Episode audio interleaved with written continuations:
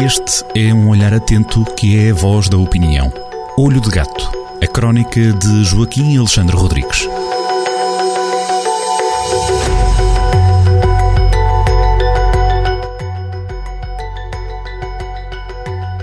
A lei de Godwin é o tema dominante no espaço de comentário desta semana do Olho de Gato. Ora viva Joaquim Alexandre Rodrigues, mas afinal, Olá, o que é esta lei e quando é que ela foi criada? É uma lei já muito antiga da internet. Foi criada por um, por um advogado genial chamado Mike Godwin e já há mais de 30 anos, foi em 1990, que diz mais ou menos o seguinte.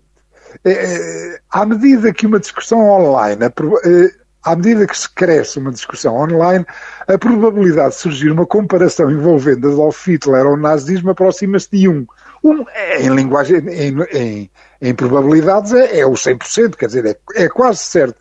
Quando uma discussão qualquer na, na, internet se vai alargando, há, há cada vez mais participantes e isso se prolonga no tempo, há de haver uma criatura que pinda, vai fazer uma comparação, uma analogia com o nazismo e com Hitler. Ora bem, isto é, é uma lei. É, é uma lei de bronze, é, é verdade isto. Aliás, nós cá em Portugal, o, o, o nosso Hitler era o Adventurum, não é? É, é o ataque ao, ao Ventura, não é? é isto é, é de facto assim, mas simplesmente no início, quando alguém aparecia, aparecia a fazer uma comparação com os nazis, era, era visto o que é, era visto como que esse alguém tinha perdido a, discussão, tinha tirado com a, com a toalha ao chão, era uma palhaçada, portanto toda a gente começava logo, como dizem o, os brasileiros, a xingá-lo e, e, e considerava-se, portanto, que tinha perdido a discussão. Ora bem, a partir de 2014 as coisas mudaram. E, portanto, repare-se que esta lei de, aplicada à internet, mas não só, eh, pode-se aplicar à internet, porque nós, eh, eh, mas como agora todas as pessoas têm uma parte da sua vida que é passada online e outra parte da sua vida que é passada offline, essas coisas já se, já se misturam, já não, é, já não é muito fácil compartimentar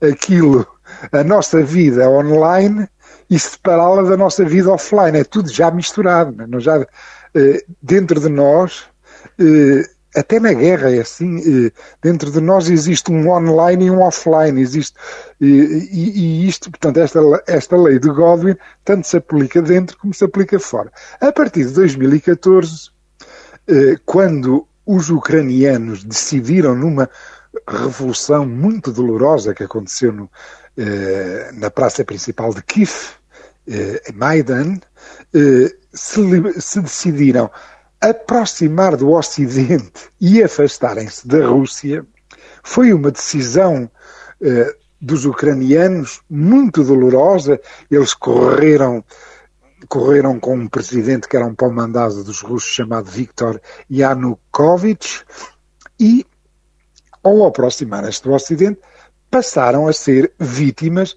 da má vontade do czar de todas as Rússias, o Sr. Vladimir Putin, que tinha como comunicador um gênio, é claro que é um gênio do mal, mas é um gênio, uma pessoa genial chamada Vladislav, Vladislav Surkov, que estranhamente eu vejo, quase nunca vejo referido nunca vejo referido nas análises políticas neste, eh, no mundo. Ora, Surkov praticamente talhou em 2014 toda a comunicação com que neste momento os, os grandes médias internacionais, as pessoas na, nas suas preocupações, eh, nas conversas em casa, quase todas eh, fazem uma comunicação que foi talhada em 2014 por Vladislav Surkov, que esteve em Kiev, esteve na Ucrânia na altura quando o povo ucraniano se tinha eh, eh, revoltado contra o, o, seu o presidente rusófilo que tinha, o Viktor Yanukovych, que acabou por ter que se eh, fugir para a Rússia. E, e, entretanto houve eleições e, e, os ucranianos decidiram que não queriam ter o, que a Ucrânia fosse eh, um, um, país eh, governado à moda da Rússia, isto é, dirigido por um ladrão, eh, com mais 40 ladrões, um Alibaba ladrão eh, chamado Vladimir Putin, mais 40 ladrões, que são os oligarcas espalhados por mundo. A Ucrânia recusou esse destino e por ter recusado esse destino é que está nestes sarilhos. Nestes sarilhos. E qual foi o, o, o truque de comunicação inventado por este gênio do mal chamado Vladislav Surkov? Foi espalhar um algoritmo muito simples, que era ucranianos iguais a nazis. A partir daí, portanto, usou a lei de Godwin, ao dizer isto, ucraniano igual a nazi, está a usar, uh, os russos passaram a usar a lei de, de Godwin, segundo a inspiração de Vladislav Surkov. Todas as plataformas de comunicação passaram a, a repetir com histórias de um, de um, lado, histórias do outro, o batalhão Azov, uh, tudo, todas as maneiras possíveis e imaginárias, mas o núcleo proposicional, o núcleo inicial desta operação mediática é esta proposição simples. Ucranianos iguais a nazis. Uma mentirola, uma mentirola tosca.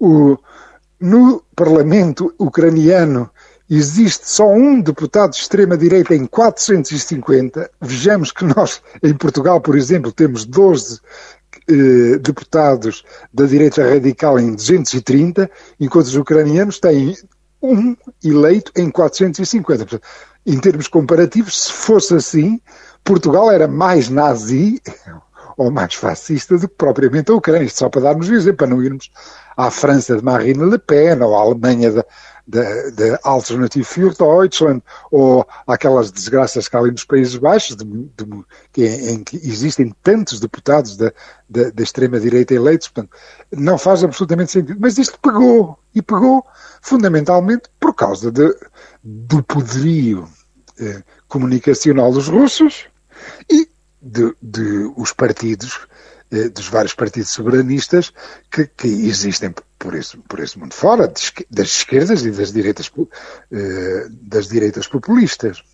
Isto é, que, para dar um, um exemplo, de, de, nós temos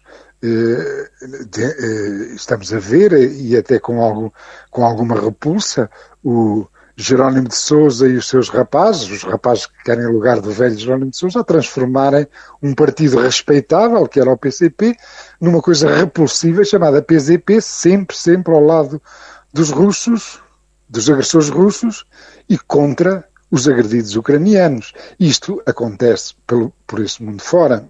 Acontece por esse mundo fora. Há um problema. Portanto, Surkov em 2014 o, usou, passou a usar com sucesso a lei de Godwin, a lei da analogia nazi, Ucrânia igual a nazis, ucranianos iguais a nazis, passou a usar isso com sucesso, simplesmente é sempre, eles agora é sempre a mesma. Eh, o, o Putin despediu, já, já o despediu há uns tempos, por acaso não consegui ainda indagar porque é que houve a ruptura entre os dois.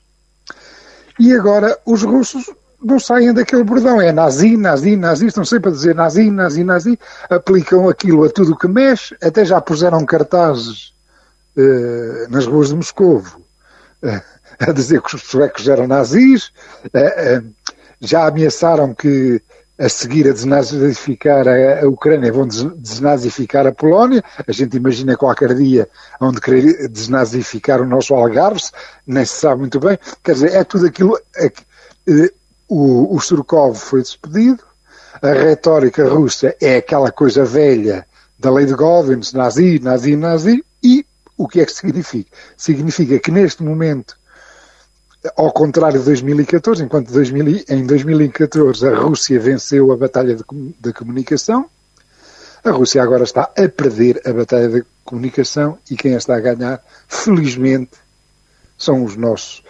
martirizados ucranianos. Análise desta semana do Olho de Gato, Joaquim Alexandre Rodrigues, na antena da Rádio Jornal do Centro, num artigo de opinião que pode ler amanhã em jornaldocentro.pt. Obrigado, Joaquim, e até para a semana. Até para a semana.